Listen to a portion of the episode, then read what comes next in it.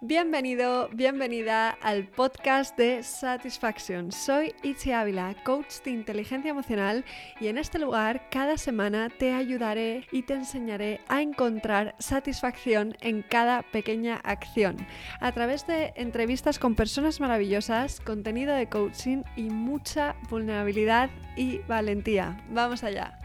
Hoy tengo el placer de presentaros a Paloma Rodríguez Calvo, la fundadora de Reinventarse Crecimiento. Ella es psicóloga general sanitaria formada desde la perspectiva cognitivo-conductual y las terapias de tercera generación, experta en mindfulness y atención plena. Uno de los mantras de Paloma es Sé el cambio que quieres ver en el mundo y por eso dedica sus conocimientos y recursos a ayudar a otras personas a que realicen los cambios individuales que les ayuden a convertirse en las personas que quieren ser. Conocí a Paloma por casualidad a través de la cuenta de Julia, de No sé qué cenar. Leer sus escritos fue como un flechazo. Me inspiraron tanto sus palabras que no dudé en contactarla. El propósito de Paloma es vivir con el corazón abierto al mundo para que reine el amor en vez del miedo. Y eso es lo que creo que va a transmitiros hoy. Así que vamos allá. Bienvenida Paloma y gracias por estar aquí. ¡Wow! ¡Qué presentación, Ichi! Qué bonita, ¿eh? De verdad, qué bonita. Muchas gracias. Así te percibo, guapa. Así que. Un placer estar aquí. Nada, un placer enorme y encantadísima. Yo siempre, cuando grabo un podcast, eh, arranco remontándome un poco al pasado, ¿no? Entonces, lo primero que te voy a preguntar es: ¿dónde estaba Paloma un día como hoy, hace cinco años, y qué has aprendido desde entonces? Wow, pues em, hace cinco años, 2015, eh, pues no sé dónde estaría la verdad, porque en 2015 yo vivía en Hungría y mm. estuve, tuve un año pues, de muchos viajes, eh, de, recorrer Europa. Entonces no sé exactamente dónde estaría, ¿no? pero, pero estaba ahí viajando, conociendo el mundo, eh, queriendo vivir muchísimas experiencias e intentando sentirme muy libre, ¿no? Intentaba como también escapar un poco de, la rutina y, sentir esa libertad. Y bueno, ¿qué he aprendido desde entonces? Pues, jolín, muchísimas cosas he aprendido, Ichi. Eh, realmente, yo creo que lo más importante es el ser consciente de que la libertad no está tanto en, el sentirse como un pajarito que puede volar por el mundo, sino que, está más dentro de nosotros, ¿no? Que en ese momento yo me creía muy libre, buscaba esa libertad, pero ahora, ¿no? Viéndolo con el tiempo, soy consciente de que realmente tenía muchas dependencias también, ¿no? Y, muchas carencias internas y que he aprendido pues que, la, verdadera libertad nace de dentro y, muchas más cosas también. Pues he aprendido que realmente eh, el único momento que tenemos es el momento presente y que, hay que ser consciente de lo que disfrutamos, ¿no? Porque allí, eh, cuando yo viajaba, ¿no? Pues viajaba por el mundo, eh, era feliz, pero yo creo que a veces no era consciente de, la afortunada que era y de, lo, feliz que era, hasta pues pasado un tiempo y miraba atrás y decía, ay, qué, qué guay, ¿no? Qué, vida más buena, qué, bien eh, qué feliz he sido. Pero en ese mismo momento yo creo que no lo disfrutaba al 100%, no, no era consciente de, mi presente, de, agradecerlo, de vivirlo al 100%, ¿no? Estando ahí. Y yo creo que es una de las cosas que, he aprendido con el tiempo. Y muchas más cosas, sí, sí, que podría decir, ¿no? Pues que las personas que, aparecen en tu vida, las experiencias que son efímeras a veces también, que, van y vienen y que, hay que, hay que acostumbrarse a eso, ¿no? Que, mm, nada es para siempre. Eso sería. Wow, qué bueno todo lo que acabas de decir. Me identifico muchísimo porque yo también estuve viajando, hace cinco años estaba viajando y, y es verdad que, que, al final muchas veces atribuimos la libertad a algo externo como moverse, pero realmente hasta que tú estés bien contigo y hasta que tú deshagas esas dependencias ¿no? que te pueden estar atando, no, no vas a ser libre. Y con lo del presente más de lo mismo, ¿no? Como muchas veces la nostalgia nos hace mirar para atrás y darnos cuenta de, wow, ahí estaba disfrutando y no lo sabía, ¿no? A lo mejor ahora estoy disfrutando y no lo sé. voy, a, voy, a, voy a darme cuenta, voy a poner conciencia. Me encanta, me encanta, me encanta.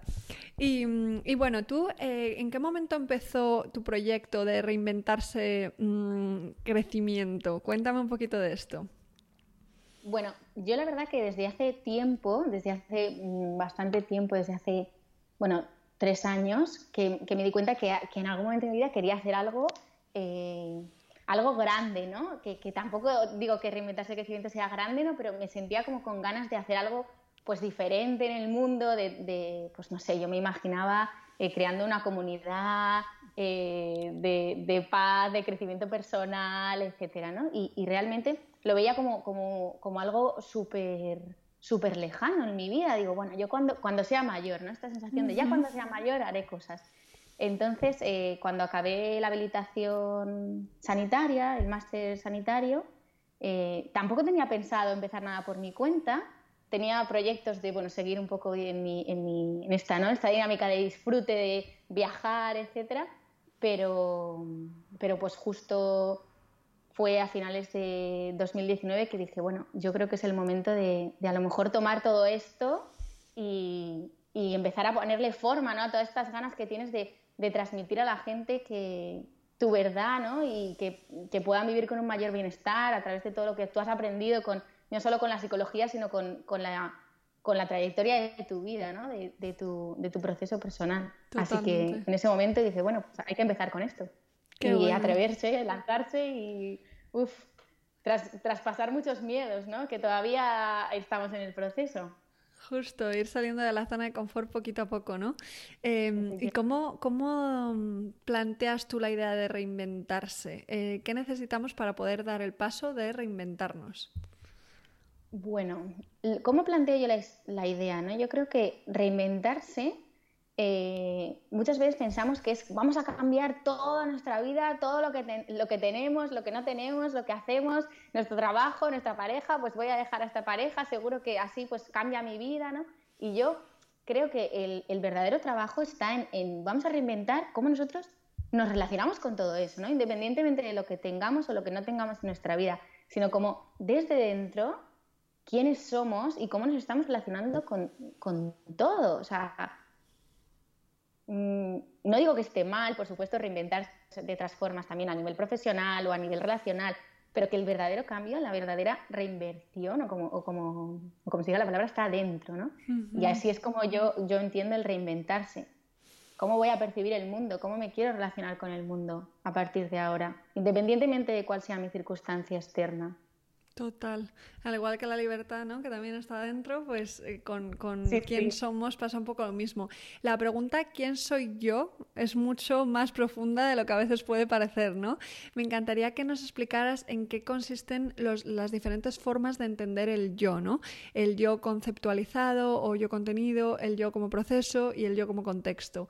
Em, ¿Cómo crees que podemos eh, ampliar nuestra visión del yo para dejar de limitarnos tanto?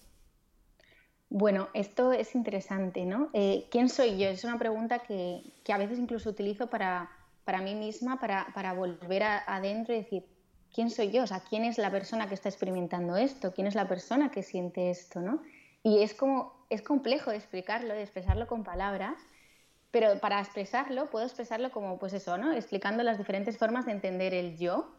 Eh, el yo como, como, como contenido, ¿no? El yo como como me has dicho tú, el yo como... Conceptualizado. El yo como concepto, como contenido, es el, simplemente como si fuéramos un contenedor que lo llenamos con cosas, ¿no? Como vamos a poner etiquetas, yo por ejemplo, oye, yo mujer, yo joven, yo psicóloga, ¿no? O sea, es como esas etiquetas que nos vamos poniendo. Y eso sería como la forma de entender el yo más superficial, ¿no? Si queremos ir entrando dentro y, y ampliar nuestra forma de entender el yo.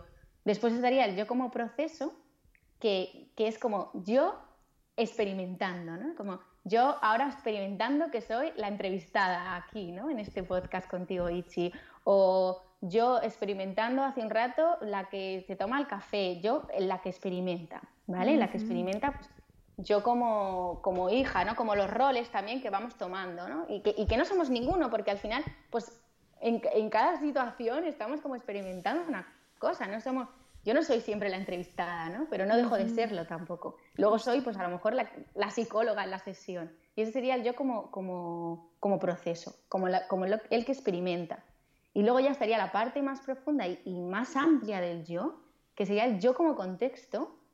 Es complejo de explicar realmente, pero, pero es como ese yo que es capaz de observar todo esto y verlo, ¿no? Como wow, todas esas etiquetas que tengo, cómo me estoy comportando desde esas etiquetas, cómo puedo observar eh, todos los procesos, experiencias que paso Y ese, mm. ese yo es realmente el más amplio, ¿no? el, que, el que nos permite darnos cuenta de que tenemos una capacidad de adaptación enorme, una capacidad de aprendizaje enorme y de que, y que podemos ser realmente lo que queramos ser, aunque es complejo para el ser humano entender esta idea, ¿no? Y puede parecer como un sueño, pero, pero que es, es verdad, ¿no? Cuando, te, cuando eres capaz de meterte en ese yo como contexto, todo es posible. Totalmente, totalmente. Me encantan estas definiciones y es verdad que cuando consigues verte como con perspectiva eh, es impresionante, ¿no? El efecto eh, y la capacidad que te da de poder gestionar las cosas también de otra forma.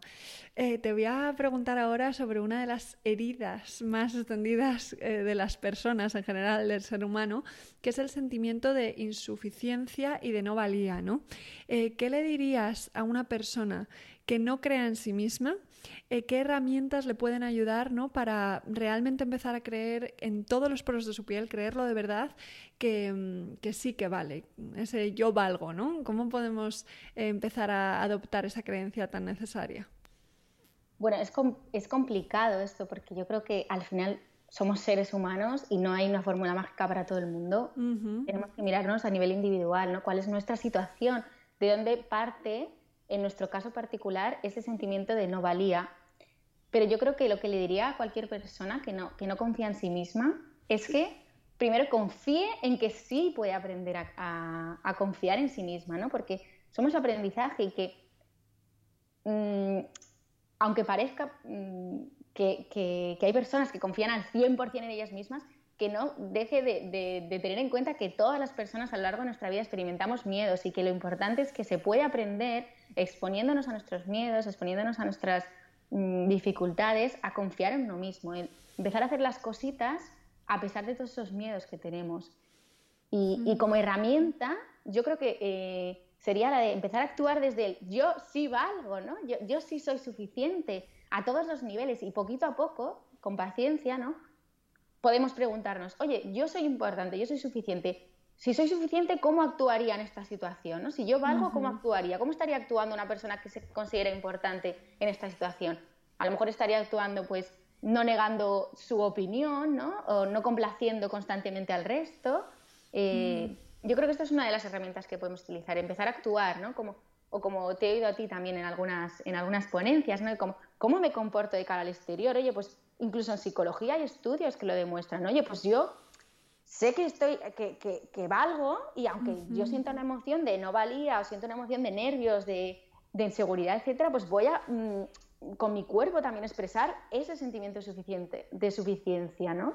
¿Cómo, ¿Qué haría una persona que se siente eh, que confía en ella misma? Pues presentarse al mundo como confiada. Pues eso a todos los niveles, no solo a nivel conductual de lo que hacemos, sino también a nivel cognitivo, ¿no? De cómo pensamos. ¿Qué piensa una persona que confía en sí misma? ¿Se está autosaboteando constantemente? Entonces observo esas cosas que me digo, ¿no? Entonces aquí podría darte, bueno, ya para, para, para otro podcast entero sobre, sobre este sentimiento de insuficiencia y, herramientas que podemos usar. Pero yo diría eso, ¿no? Preguntarnos qué haría una persona que se siente suficiente y empezar a actuar desde ahí. Qué bueno esto, sí, sí, sí, me encanta. Yo hablo mucho del actúa como te quieres sentir, que es un poco lo que estabas ahora explicando, pero también has añadido el piensa como te quieres sentir, que eso me parece súper importante y a veces mm, nos puede llegar a costar más, ¿no? Porque no somos muy conscientes de los pensamientos que tenemos. Un concepto del que hablas mucho también que me gusta es el de la bruma emocional. ¿En qué consiste exactamente y cuándo se da y cómo lo podemos empezar a gestionar, ¿no?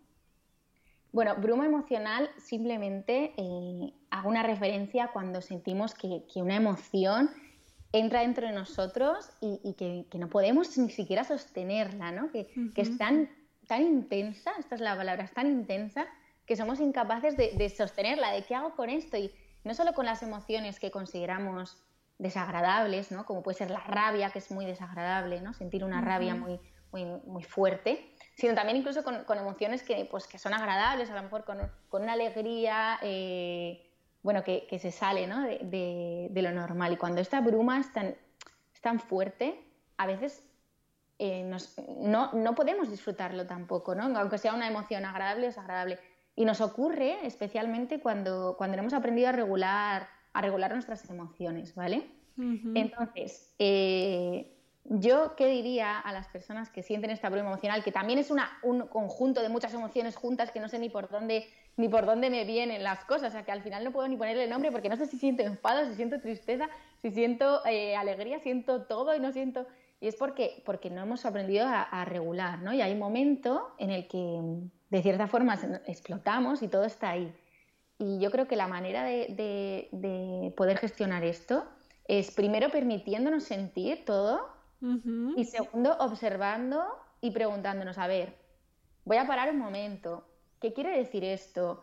¿Cuál es la necesidad subyacente que hay a todas estas eh, emociones que estoy sintiendo? O sea, ¿de dónde vienen? Seguro que tengo una necesidad, ¿no? Y voy a, empezar a atenderla. Y luego ya pues aplicando muchísimas herramientas de regulación emocional que, también hay que aprenderlas y que son muchas, ¿no? Pero la respiración fundamental, la pausa, el, el saber salir de la situación, un tiempo fuera, voy a tranquilizarme, relajarme, entender qué está pasando y ya poder responder Muchas cosas, Ichi. Total, me encanta, me encanta todo lo que cuentas. Pero sí, es verdad que en momentos de bruma emocional, em, el, el, tip que estabas dando antes de piensa cómo te quieres sentir o actúa cómo te quieres sentir puede costar más, porque cuando si yo estoy sobrecogida con tanta emoción y ni siquiera sé cómo gestionar eso, me va a costar más hacer cualquier ejercicio o poner cualquier herramienta en práctica, ¿no? Entonces lo primero es relajar y a partir de ahí ya vemos, ¿no? Em, te voy a leer otra de tus citas que dice, los pensamientos son como pájaros y es tu responsabilidad no dejar que hagan un nido en tu cabeza.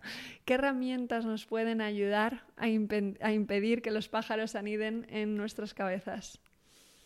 Bueno, eh, la herramienta, o sea, es la herramienta por excelencia, que es la meditación per se, ¿no?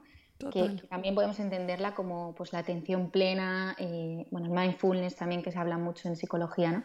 Y que al final eh, no es necesario hacer una meditación formal, que al final es un entrenamiento de, la focalización de nuestra atención, eh, simplemente el mantener una actitud de, observar, de observación, ¿no? También desde ese yo contexto que observa, el observar como todos estos pensamientos que tenemos y, no reforzarlos en el sentido de no mm, repetirlos, darles esa importancia que no tienen, ¿no? Y por eso lo de, es tu responsabilidad que no hagan un nido, ¿no? O sea, a lo mejor tú tienes un pensamiento, oye, no te identifiques con este pensamiento, obsérvalo, míralo, está ahí. Incluso, pues, una, una herramienta que podemos usar, aparte pues la meditación, que es el entrenamiento de nuestra atención para poder primero observar y ver esos pensamientos. Otra herramienta es incluso el saludar, hablar con tus pensamientos, decir, oh, hola pensamiento, estás aquí, has vuelto, estás de vuelta, me estás diciendo que no valgo, ah, bueno, pues venga, encantada de que estés aquí otro rato conmigo, ¿no? Y entonces te diferencias, yo no soy este pensamiento, ¿no? Realmente. No voy a dejarle que entre ahí, que haga un nido, se quede en mi cabecita y no me deje. Y esto, por supuesto, requiere pues, pues de entrenamiento, no es una cosa que se hace de un día para otro, pero, pero se puede hacer, ¿no? Total, qué importante desidentificarse, ¿no? Es esencial para que no se aniden esos pensamientos. Y, lo que decías, la meditación al final es la herramienta por excelencia, pero por mucho que se repita es que no hay ninguna como ella, ¿no? Es, la, es lo más... Em, y bueno, eh, creo que muchas veces lo que más cuesta es observar sin juzgar, ¿no? Em, planteabas otra pregunta muy interesante que era cómo sería la vida sin espejos, ¿no? Y quizás el problema no son tanto los espejos, sino qué pasa cuando observamos al espejo y cuando nos miramos, ¿no? Y cuando entra el juicio. ¿Cómo crees que cambiaría nuestra idea de autoconcepto si no nos pudiéramos ver? Y mm, ya sé que, es muy complicado, no vamos a eliminar todos los espejos del mundo y romperlos y que desaparezcan. ¿Cómo podemos amigarnos con nuestra imagen física para no juzgarla tan duramente cuando nos miramos al espejo? Bueno, aquí hay muchas cosas, Ichi. O sea, muchas cosas. O sea, según me hablabas, me venían muchísimas cosas a la cabeza. Y bueno, este, esta pregunta surgía pues de, con una charla con una amiga mía que es instructora de yoga, ¿no? Y decía, ¿qué daño nos hace vernos en el espejo? Porque nos, nos empezamos a preocupar más de cómo nos vemos físicamente, eh, en relación también con todos estos estereotipos que supuestamente deberíamos de cumplir y no nos preocupamos de cómo nos sentimos. ¿No? Entonces, eh, ¿cómo sería un mundo sin espejos? Un mundo en el que realmente eh, yo no me preocupo por, porque no me preocuparía tanto por cómo se, ve, eh, no sé, mi, culo, ¿no? O, mi, o, mi, tripa. Me preocuparía por ¿cómo me siento? Me siento enérgico, me siento con ganas, me siento capaz de hacer las cosas, me siento... Mm, eso, ¿no? Como fuerte, eh, pero desde esa perspectiva, de, más de cómo me siento, no de cómo me veo, que al final cómo me veo no tiene nada que ver con cómo me siento. Realmente, ¿no? Entonces, y, bueno, me has hecho muchas preguntas realmente, o sea, ¿cómo podría, que, cómo cambiaría eh, nuestro autoconcepto? Pues yo creo que, que, se centraría más en, en, en, nuestra forma de vivir, ¿no? Nuestra forma de vivir el mundo, de, del cómo siento el mundo y cómo me siento a mí mismo. O sea, que se centraría más en eso y no tanto en cómo me veo, ¿no? Y yo creo que nos empezaríamos a ver más reflejados en los demás, en cómo nos ven los demás, que yo creo que a veces no somos conscientes, los demás nos suelen ver con, de forma más positiva de lo que nos vemos nosotros mismos. Total. Y aprendemos muchísimo reflejándonos en la otra persona, o sea, viendo a los demás como nuestro espejo, ¿no? Mm. Que ya aquí, bueno, podría ponerme a hablar y darte otra conferencia, chica, de verdad pero, pero ver eso, ¿no? Cómo nos vemos a través de, los demás. Empezaríamos a ver más y, entender estas cualidades que, tenemos. Qué, interesante. Me recuerda esto al experimento que se hizo, ¿no? En el que de repente eh, un pintor dibujaba a una persona según cómo ella misma se definía y luego cómo le definía otra persona externa Y, la diferencia era abismal, ¿no? Eh, pero a nivel físico y a nivel interno, ¿no? Porque al final las descripciones no eran solo es guapa em, o es fea, sino también em, parece muy simpática o no sé, ¿no? Esas, esas percepciones que tenemos cambian mucho y nos, nos, vendría muy bien fijarnos en cómo nos perciben los demás en vez de cómo nos percibimos, que a veces es tan, tan dañino, ¿no? Y la última pregunta que ha quedado, que es verdad que te he hecho un montón ahí, em, es cómo ya que los espejos existen ¿no? y que nos vamos a seguir viendo, no podemos evitar ver nuestra apariencia, ¿cómo podemos amigarnos con el espejo? De repente una persona que se mira al espejo y diga, no me puedo ver, eh, ¿qué le podría ayudar a esa persona? Bueno, yo creo que eh, en primer lugar, ser consciente de que esto mm, le está generando malestar, ¿no? Reconocer que esto me está generando malestar. Y en segundo lugar, para mí, clave es romper con con todo lo que nos han estado enseñando y que nos siguen enseñando, ¿no? Porque romper con todo esto, ¿no? Que es una creencia del cómo deberían de ser las cosas, cuál es el, qué es la belleza, o sea, quién ha definido realmente la belleza, ¿no? Y como ser muy conscientes de que tú puedes crear tu propio concepto de belleza, porque para gustos están los colores, entonces no necesitas encajar en ningún patrón. O sea, desde ese respeto también de que todos, todo, mientras no hacemos daño a nadie, mm, todo es válido, ¿no? Entonces, como no necesitamos encajar en nada, puedes crear tu propio concepto de belleza.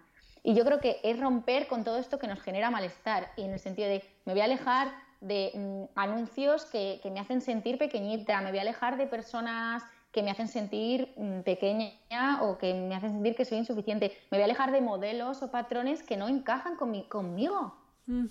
Que esto es difícil, pero me voy a alejar de eso y voy a empezar a buscar otras cosas. Voy a empezar a buscar otras cosas y darme cuenta de que mm, la diversidad e, es brutal, ¿no? O sea, yo, una de las cosas que a mí me fascina es cuando voy a la playa y veo a las personas eh, eh, pues, en bikini, ¿no? En, bañador y pienso, jo, qué, diversidad, es realmente, qué bonitos son todos los cuerpos. Y yo creo que cambiar el, desde uno mismo, que yo sé que es complicado, ¿eh? pero, pero la receta sería, es, crea tu propio eh, concepto de belleza y, desarrolla una visión que sea capaz de ver la belleza en toda esa diversidad, que es la naturaleza realmente, la diversidad.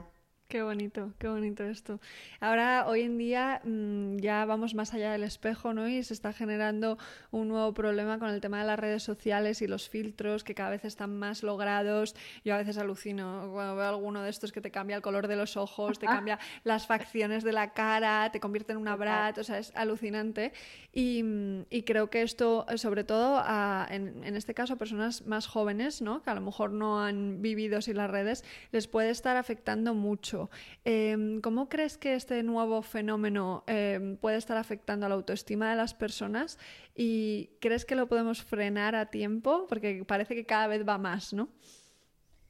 Bueno, eh, sin duda está afectando a la autoestima de las personas e incluso, aun siendo consciente de que esto está pasando, afecta, ¿no? Porque pasamos mucho tiempo, y más hoy en día, eh, conectados a las redes, a las nuevas tecnologías, etc. Entonces, nuestra percepción de la realidad queda totalmente distorsionada, ¿no? Al estar expuestos a, esto constantemente. O sea, ya, ya, me voy a hacer una foto y ya no me gusta verme normal, porque para mí es muy divertido que me salgan mariposas por la nariz, que pues eso, ¿no? Que, se me quiten todas las imperfecciones de la cara y, y, claro, distorsiona nuestra realidad. Entonces yo creo que, que aquí lo importante es, primero, hacerlo de manera consciente desde una educación de realmente educar, sobre todo a, los chavales, a, los chicos jóvenes, que yo creo que se utilizan las cosas sin ninguna base, sin ninguna educación previa de, oye, que la realidad está aquí, o sea, está aquí, ¿no? O sea, lo que tocas no es lo que hay después de la pantalla, detrás de la pantalla. Y, yo creo que la educación es la clave, ¿no? La educación y luego también el, usar las cosas de manera, uno, eh, consciente, ¿no? Sabiendo cómo, cómo te afecta, porque yo creo que aun, que usándolo consciente, siendo muy sincero contigo mismo y decir, oye, pues esto a mí me genera malestar.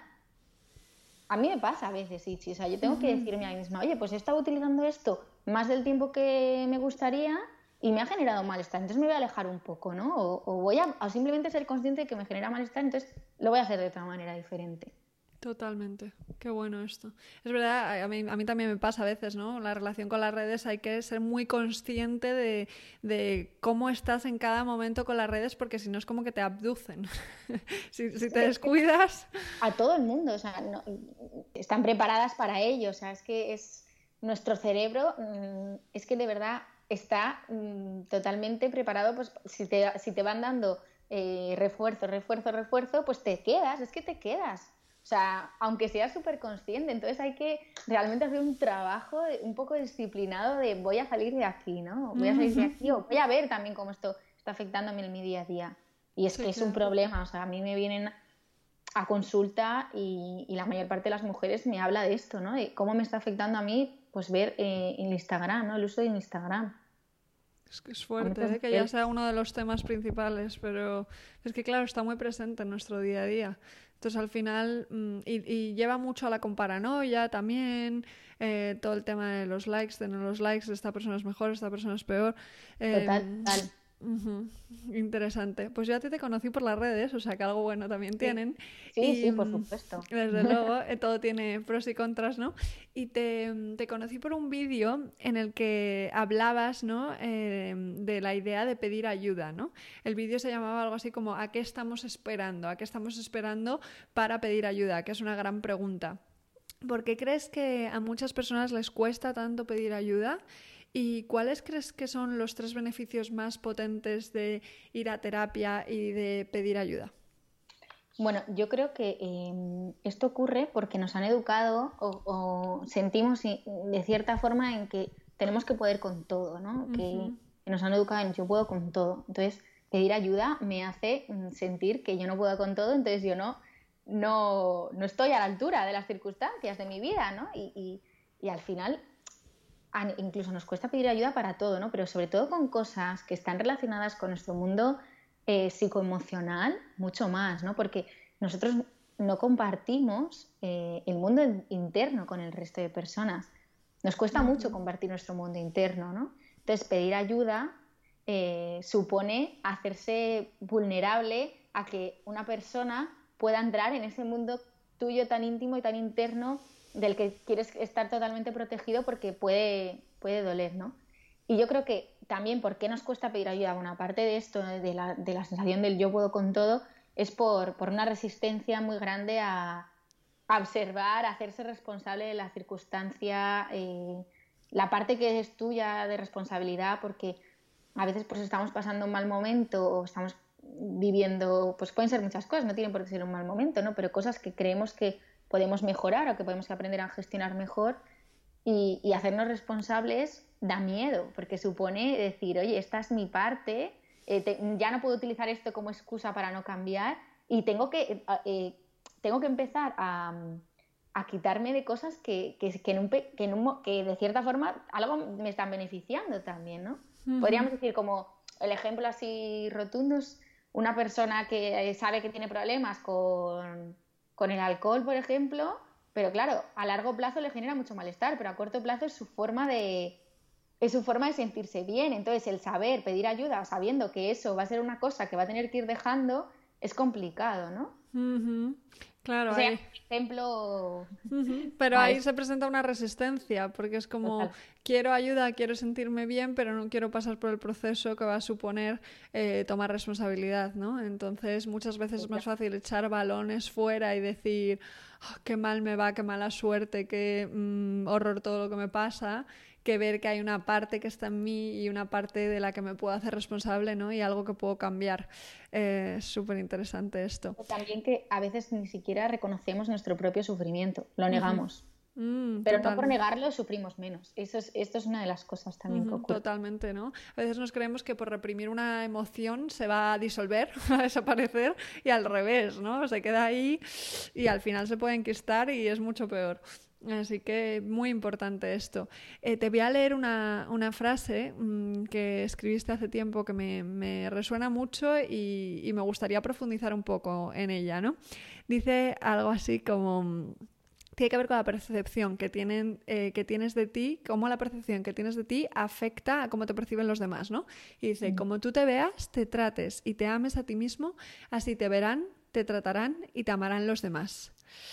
¿A qué crees que se debe esto? ¿Es siempre así? Eh, ¿Qué podemos hacer mm, si vemos que nuestras relaciones ¿no? No, están funcionando? ¿Eso es un reflejo de cómo estamos? ¿Qué piensas? Profundízame un poquito en esta frase. Bueno, yo creo que es una frase que es compleja, ¿no? Porque puede hacer sentir a la gente culpable y, para nada este es el, para nada este es el objetivo, ¿no? De, hacernos sentir culpables. Simplemente creo que es como es una frase que, nos hace sentir responsables también, ¿no? De cómo nosotros nos tratamos a nosotros mismos, nos van a tratar también los demás, ¿no? Porque si las, personas nos ven cómo nos tratamos, porque esto todo se, percibe, o sea, de manera inconsciente lo percibimos, ¿no? Entonces, si, tú, cómo te tratas a ti mismo, cómo te cuidas a ti mismo, cómo te quieres, los demás van a ver hasta qué punto pueden llegar contigo, hasta qué punto no pueden llegar contigo. Entonces también, pues, pues relacionarse contigo desde ahí, y eso es lo importante. Yo creo que, y luego también, em, otra cosa a la que me refiero con esta frase, que como digo, hay que tener mucho cuidado ¿no? como, por cómo se entiende, es al concepto también de em, eh, los sesgos que, con los que vivimos, ¿no? el, sesgo, el sesgo confirmatorio o la, la profecía autocumplida también, que, que, se llama así en psicología, que es que em, vamos a prestar atención a aquellas cosas que confirman lo que nosotros ya creemos importante. si yo me trato a mí o me considero una persona que no valgo o me trato a mí de una manera que no valgo, probablemente estoy recibiendo información externa de mm, que los demás me hacen sentir que no valgo. O sea, estoy más focalizado o más abierto a recibir esa información que a recibir la información que me hace sentir que sí que valgo. La rechazo de manera inconsciente totalmente, ¿no? Entonces, un poco es esto a lo que me refiero, ¿no? Que vamos a tener cuidado con, con lo que tenemos dentro de nosotros, con cómo nos cuidamos, con, con cómo sentimos, etcétera, para ver también cuál es la información que recibimos del mundo externo.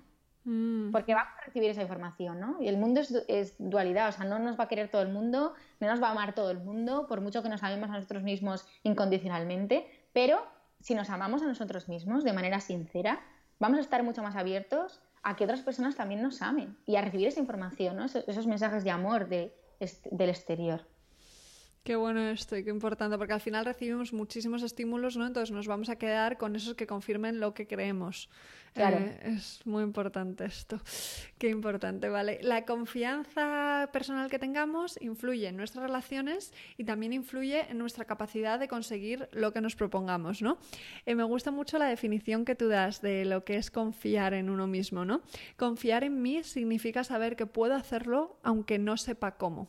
¿Qué te ayuda a ti personalmente a ganar confianza en ti misma?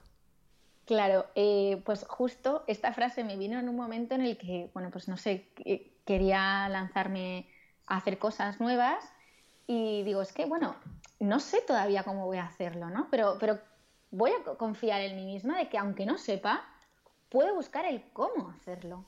Puedo frenarme en cómo hacerlo, ¿no? y si pongo mi foco ahí, pueda llegar a, donde, a donde quiera realmente. No desde, desde una perspectiva súper positiva, el mundo de, bueno, no sé, de, las maravillas, pero sino desde mi confianza propia, decir, oye, pues es verdad, a mí me cuesta esto, pero voy a buscar la manera de hacerlo, si realmente me interesa. O sea, voy a poner esa responsabilidad mía, ¿no? ¿Y qué cosas hago yo? Pues eh, lanzarme a la piscina, real. para sentir confianza, el, lanzarme a la piscina y decir, vale, no sé cómo, pero poco a poco pues voy a encontrar la forma, la manera. No me voy a quedar en el miedo primario que me hace no movilizarme, sino me voy a focalizar en aquello que sí que, que sí que me hace movilizarme. Y es el, saber, eh, pues, pues, tener conciencia de que otras personas a lo mejor lo han conseguido. Oye, pues voy a focalizarme en cómo lo han conseguido.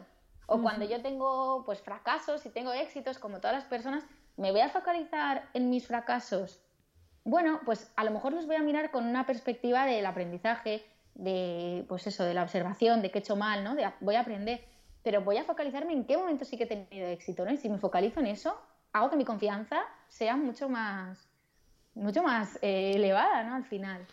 Totalmente. ¿eh? Vuelve a aparecer aquí la importancia del foco de atención, ¿no? En qué nos focalizamos eh, influye un montón también en, cómo es nuestra experiencia de la realidad y cómo percibimos.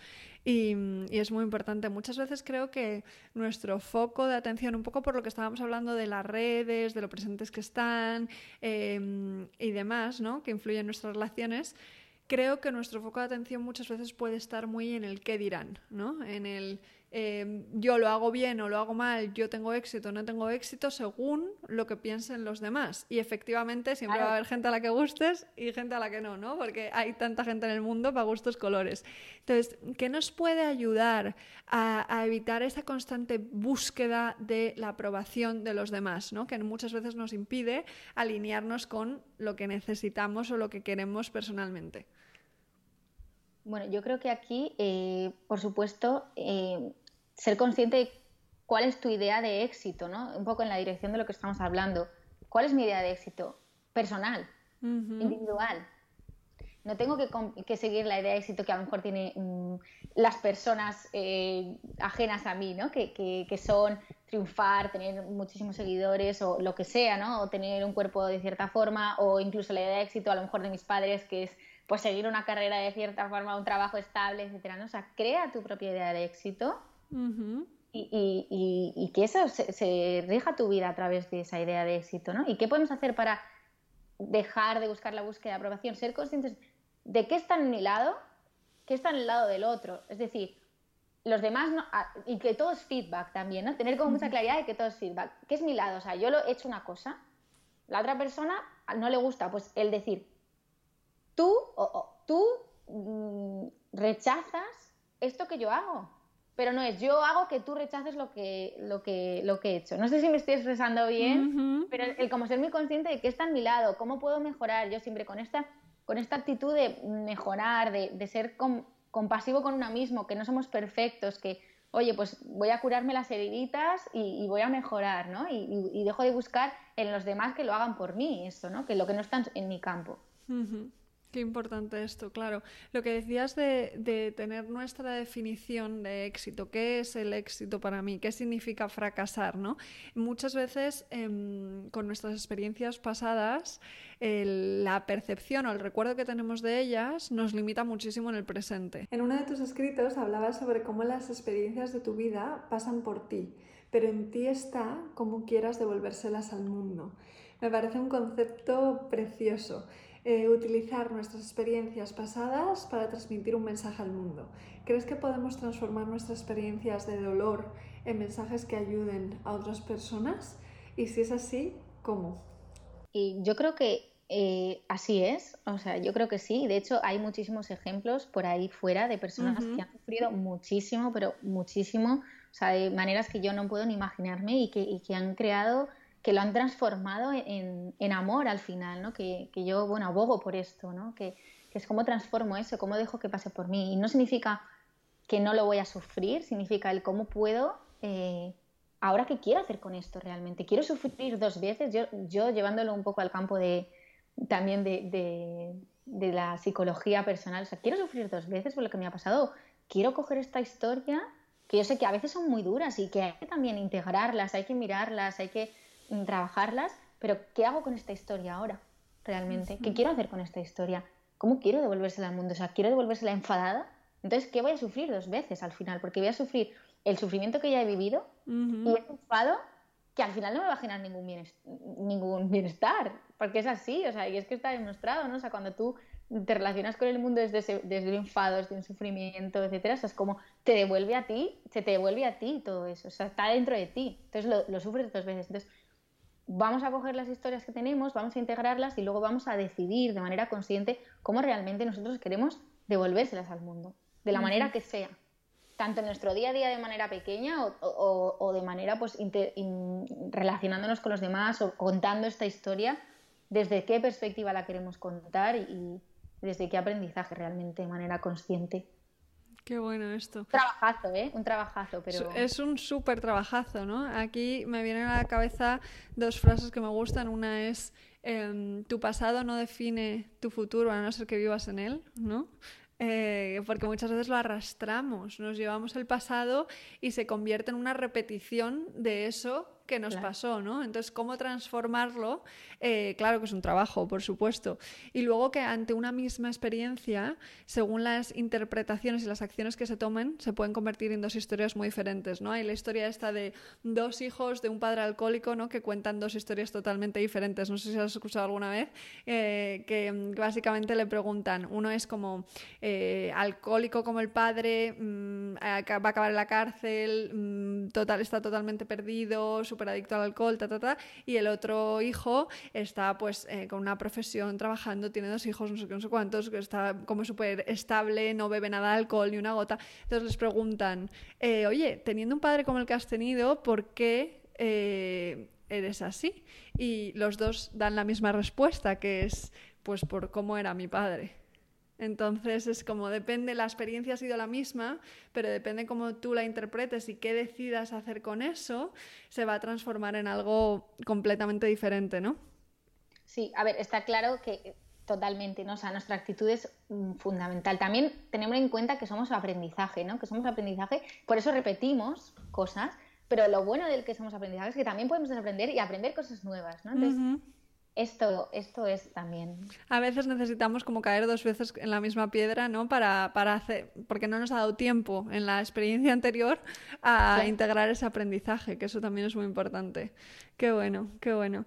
Y, y, bueno, antes de llegar a las preguntas finales, me gustaría hacerte una pregunta que tiene que ver con em, cómo nos sentimos dentro, que es un poco de lo que hemos estado hablando hoy en casi toda la entrevista, ¿no?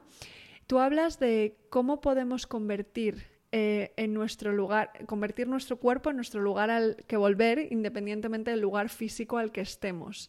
Entonces, me parece un concepto muy interesante también. ¿Cómo crees que podemos llegar a, convertirnos en el lugar al que volver? Eh, bueno, es, complejo eh, también. yo creo que está, no tanto como tu cuerpo físico, sino algo dentro de ti que, a mí me parece difícil expresarlo también con palabras, ¿no? Pero como el poder mirar dentro, cerrar los ojos, respirar, sentir tu presencia y decir, estoy en casa, ¿no? Y este estoy en casa, que lo podemos llevar siempre con nosotros mismos, requiere de, un día a día constante, ¿no? Que es que no es un día que de repente te levantas y dices, ya estoy en casa, ya está, estoy perfecta, estoy maravillosa, ya está. No sé, todos los días trabajar en el cuidado hacia uno mismo, en el amor hacia uno mismo, la compasión. Y claro, pues, pues detrás de eso mm, mucho trabajo de integración de, de tus historias, etcétera. Pero esto, todos los días ir tomando esa decisión, ¿no? De, yo, es el, yo soy suficiente también, ¿no? yo soy importante y vuelvo a mi hogar, que, soy yo, que es mi presencia y, que todo está bien, ¿no? es ¿Cómo se puede hacer? Pues yo creo que la meditación otra vez aquí es, la clave, ¿no? la práctica de, la atención plena, de vivir en este presente y de ser consciente de, ese yo contexto que es tu hogar al final, ¿no? Y en el que todo es válido, todo cabe, todo puede pasar, pero vamos a dejar que las cosas fluyan, independientemente de si son agradables, desagradables, que fluyan a través y que el, a través por donde pasan es, esa casa, ese hogar, ¿no? Ese yo, da igual donde esté, que puedo volver ahí. Y puedo sentirme en casa en cualquier lugar, es, es, maravilloso esto. Y es, al final yo creo que cuando conseguimos crear esa relación con nosotros mismos es como si tuviéramos a una amiga siempre, ¿no? Que, que te apoya, que te acompaña, que te dice, venga, aunque este, esta situación sea complicada para ti, eh, puedes, ¿no? Y eso refuerza y ayuda mucho. Pero claro, de nuevo, es un trabajo y hemos hablado hoy de conceptos complejos. Complejos. complejos, sí. Pero yo creo que los explicas muy bien y que se van a entender. ¿eh? Abstractos incluso, ¿no? Claro, claro. Pero bueno, ahí hay metáforas muy bonitas también y yo creo que tú lo has sabido explicar muy bien y que va a llegar ahí un mensaje muy potente. Así que nada, ahora voy a ir con las preguntas que hago siempre al final, eh, que son las mismas para todos los invitados y, y a ver qué me cuentas. Paloma, vamos allá. La primera es, ¿quién te ha inspirado especialmente profesionalmente y por qué? ¿Y a quién te gustaría que entrevistara en un próximo episodio de este podcast? Bueno, a mí me han eh, inspirado profesionalmente, mm, en particular, personas que conozco yo, o sea, que conozco que, son una, amiga mía que, tiene un, proyecto de educación emocional, que, esa fue siempre su pasión, ¿no? Y para mí es una inspiración muy grande que, haya llevado, que se llama el Parque de las Emociones, que lo, que lo haya materializado y que ella, pues, empezado a trabajar toda esta parte de, la educación emocional eh, con los mm. niños, que, creo que es clave eh, con todo esto de lo que estamos hablando, también de las redes, ¿no? del, poder entrar dentro desde pequeñitos, en, entender nuestras emociones. Y, otro amigo mío también que, pues que siguiendo su, esencia, al final las personas que más me han inspirado son esas personas que a nivel profesional han seguido su, su esencia, sus valores y han creado su, su, propio, su propia forma de hacer las cosas. Y esto es un amigo mío que, que, hace yoga para niños y, bueno, pues es una gran inspiración para mí, ¿no? Que es de las personas que más me han abierto los ojos, que, me, que, me, que fue la primera persona que me vio dentro y, a nivel profesional pues me inspira, ¿no? También a seguirla. Mm. Qué buenos ejemplos estos. Es tan necesario ¿eh? la educación emocional para los niños. ¡Wow! Eh, y el yoga, todo. Cuanto, más, cuanto antes empecemos, mejor. Me encanta, me encanta. Ya me pasarás lo del Parque de las Emociones, me parece súper interesante. Qué bueno. ¿Y mm, qué asignatura, hablando de niños, eh, qué asignatura añadirías en todos los colegios del mundo, si pudieras? Sin duda lo que, la que acabo de mencionar, ¿no? Educación emocional, que dentro de la educación emocional pues cabe en un abanico de posibilidades muy grande, pero desde el entender esa parte de la persona que yo creo que en el sistema educativo eh, ha quedado bastante fuera, que es la gestión emocional, la persona mm, cómo siente, cómo se relaciona con el mundo a través de lo que siente, cómo puede regular esto, cómo puede mantener estados emocionales pues, equilibrados, ¿no? Porque ah, es como nuestra infancia es en el momento en el que en el que empieza todo este aprendizaje de regulación emocional y si no tenemos unos, unos padres o unos cuidadores que, que, nos hayan podido transmitir esto, que es difícil también como padres y cuidadores, ¿no? hacerlo correctamente porque no tenemos la formación, luego eh, a, lo largo de nuestra historia pues vamos a tener muchísimos problemas con esto. Yo lo veo en mis consultas y, y creo que por eso es clave, o sea, educar emocionalmente a los, a los niños. Totalmente. Se, eliminarían tantos problemas que surgen luego eh, si, nos hubieran enseñado a gestionar las emociones desde el principio. Yo creo que, vamos ahí en el camino. Poquito a poco lo conseguiremos porque es muy importante, la verdad. Y mm, no podría estar más de acuerdo. Siguiente pregunta. ¿Qué experiencia pasada no querrías repetir que ha cambiado tu vida para mejor? Wow, esa pregunta me cuesta porque todas las experiencias que han cambiado mi vida para mejor son experiencias que repetiría. Mm, qué realmente. Bueno. Qué bueno, qué guay. Y una experiencia que no repetiría, no, realmente no, no lo sé. Es que no, me cuesta pensar en algo que, en mi pasado que no repetiría. Es verdad que quizá ninguna la repetiría, o sea, si veo como, me veo como en el futuro, no me gustaría repetir las mismas cosas, pero no, como no me arrepiento de absolutamente nada de lo que, de lo que me ha pasado, porque de todo he aprendido mucho. Las experiencias más fuertes, además, que me han cambiado en mi vida para mejor, son experiencias que yo considero positivas, en el sentido de grandes viajes o personas que he podido conocer. Y eso es en lo que me he focalizado y, y, por eso me, me, parece difícil, ¿no? Tendría que rebuscar mucho y me parece como que ya sería una, una cosa poco sincera y honesta. Claro, claro. Además, si, si recurrimos un poco al efecto mariposa, eh, cualquier experiencia, aunque haya sido para ti en el momento negativa, luego te ha llevado a muchas cosas que, te han llevado a aprender o, a vivir experiencias maravillosas. Entonces, bueno.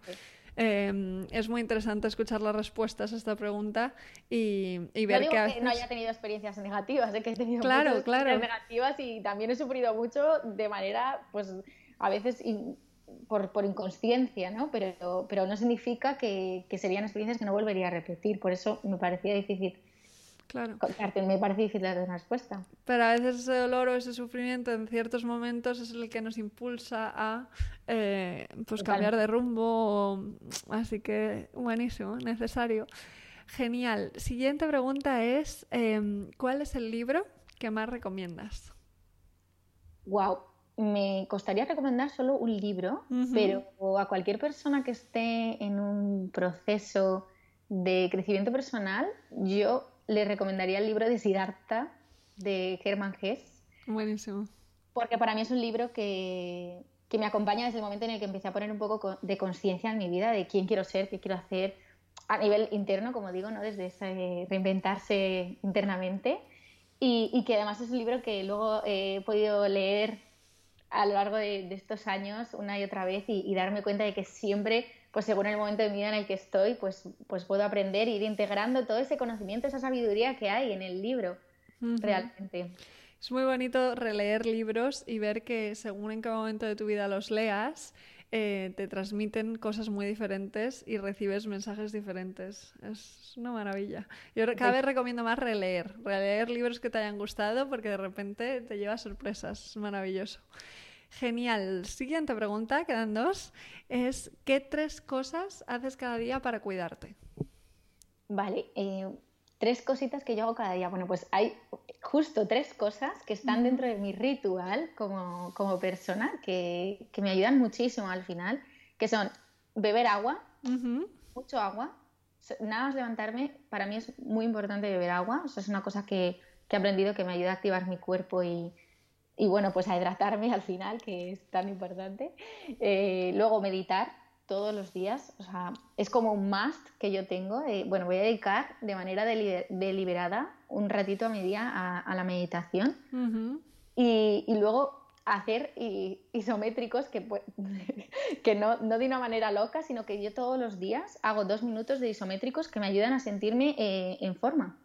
O sea, además de hacer ejercicio tal, hacer ejercicio de manera regular, etcétera, pero como los más de, mi día, si, son, si tengo que elegir tres cosas y tres cosas que realmente ocurren, o sea, y honestamente y sinceramente, es el agua, la meditación y los dos minutitos de, hacer tres planchas eh, isométricas que, que me hacen sentir luego activa, ¿no? También. Las pequeñas acciones, que, al final son la constancia gana la cantidad, ¿no? Y que sentirse activa, tener esos rituales, como tú lo llamas, me encanta, eh, que te activen y que te hagan sentirte bien, eh, son muy importantes. Qué bueno, me encanta. Y ahora sí que sí, Paloma, la última pregunta que hago siempre es, ¿qué es para ti la satisfacción? La satisfacción. La satisfacción para mí es sentir que estoy Em, en congruencia con, mis valores, con lo que es importante para mí. Mm. Y, que he hecho lo mejor que he podido, ¿no? Con, el con lo que tenía, pero, pero eso sería la satisfacción. Mi definición personal de satisfacción. Qué bonito. en congruencia con, lo que yo creo y con, y con lo que es importante para mí que puede cambiar a lo largo de mi vida. O sea, que al final eso es muy bonito porque siempre eh, con la posibilidad de la transformación, pero eso es sentirme satisfecha realmente. Total.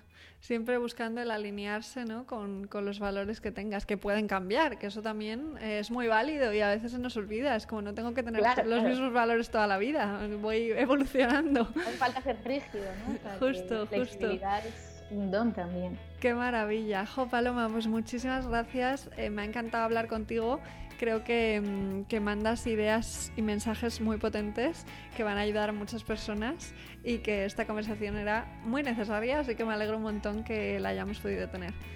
Pues para mí ha sido un placer eh, estar aquí contigo, Ichi, y nada, pues para la próxima. Genial, dejaré todo tu web y todo para que te puedan seguir y, y, bueno, pues estamos en contacto y vamos hablando, ¿vale? Claro que sí. Fenomenal, guapa. Hasta aquí ha llegado la maravillosa conversación con Paloma. Espero que te haya gustado tanto como a nosotras grabarla y si es así te animo a que te suscribas a este podcast en la plataforma en la que nos escuches y nos dejes un comentario para poder seguir mejorando. Ya sabes que en este momento estoy ofreciendo una sesión de coaching gratuita que puedes solicitar a través de mi web itziavila.com. Mucho amor y satisfacción.